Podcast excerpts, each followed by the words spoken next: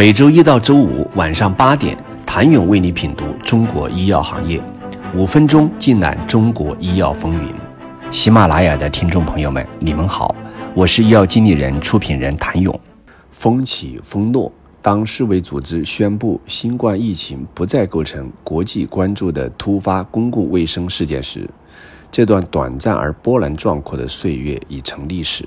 但跨国药企的光荣与梦想、捷径与殊途、杀伐与征战还在继续上演。跨国药企2023年第一季报陆续公布，强生、辉瑞、罗氏、默沙东、诺华、艾伯维、BMS、阿斯利康、赛诺菲、GSK 进入前十，其中只有强生、诺华、赛诺菲实现了正增长。从去年走到今年，一季度财报首次验证了一些跨国药企积极或悲观的预言，回答了梦醒后落差有多大，下一款神药在哪里，谁有希望拿下2023年全球药企 C 位等问题，有远超预期的数字留下无尽畅想，如斯美格鲁肽的销售额，有在预料之中的回答。辉瑞营收同比下降百分之二十九，莫德纳短暂在营收 TOP 二十中混了一混，同时在所处大环境下的取舍，艾伯维、辉瑞、英赛特等纷纷砍管线。近期两个业内大热点，李来市值突破四千亿美元，成为纯制药企业天花板，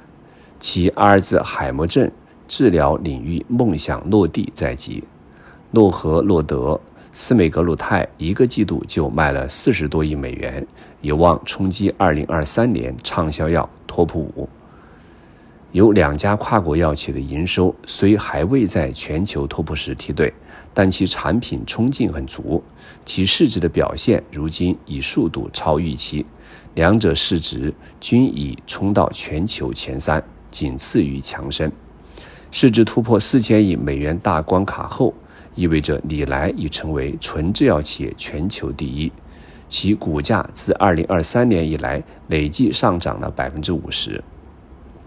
市值跃升上顶尖舞台的同时，向外界释放了一个除糖尿病领域之外更值得关注的亮点：李来已拿下阿尔兹海默症领域这块难啃的骨头。其多莱丹在治疗。早期症状性阿尔兹海默病患者的三期研究中达到了主要终点，实现了百分之三十五的认知衰退缓解，患者进入疾病下一阶段的风险下降了百分之三十九。李来表示，该药有望在二零二四年上半年获批上市。攻克阿尔兹海默领域有多难，有目共睹。辉瑞、罗氏、强生、博健等药企无功而返。近二十年，全球范围内上市的新药寥寥。李来积极布局这一领域已有数年，前后共开发了五款药物，是在 AD 领域投入最多的企业之一，遭遇过数次失败。不久前还宣布另一款耗时十年的 AD 药物终止研发，原因是临床试验中未能减缓疾病进展。这是 AD 领域的又一阶段性胜利，同时也很好的证明了。李来在糖尿病以外的领域也已做到了全球领先的位置。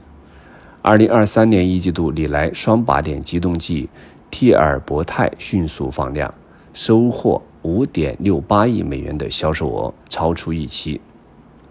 作为李来支柱的糖尿病业务，目前有四个十亿美元的重磅产品来贡献现金流，包括杜拉糖肽这样五十亿美元级别的重磅产品。以此来支撑肿瘤、免疫和神经科学三大业务的未来发展。肿瘤板块，阿贝西尼销售额也在迅猛增长。未来手握阿尔兹海默加减肥药的李来，其发展空间颇具想象。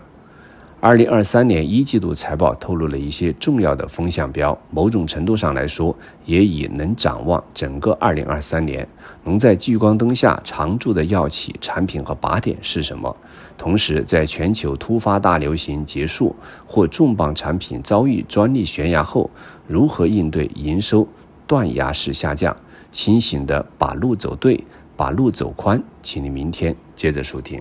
谢谢您的收听。想了解更多最新鲜的行业资讯、市场动态、政策分析，请扫描二维码或添加医药经理人微信公众号“医药经理人”——医药行业的新闻与资源中心。我是谭勇，明天见。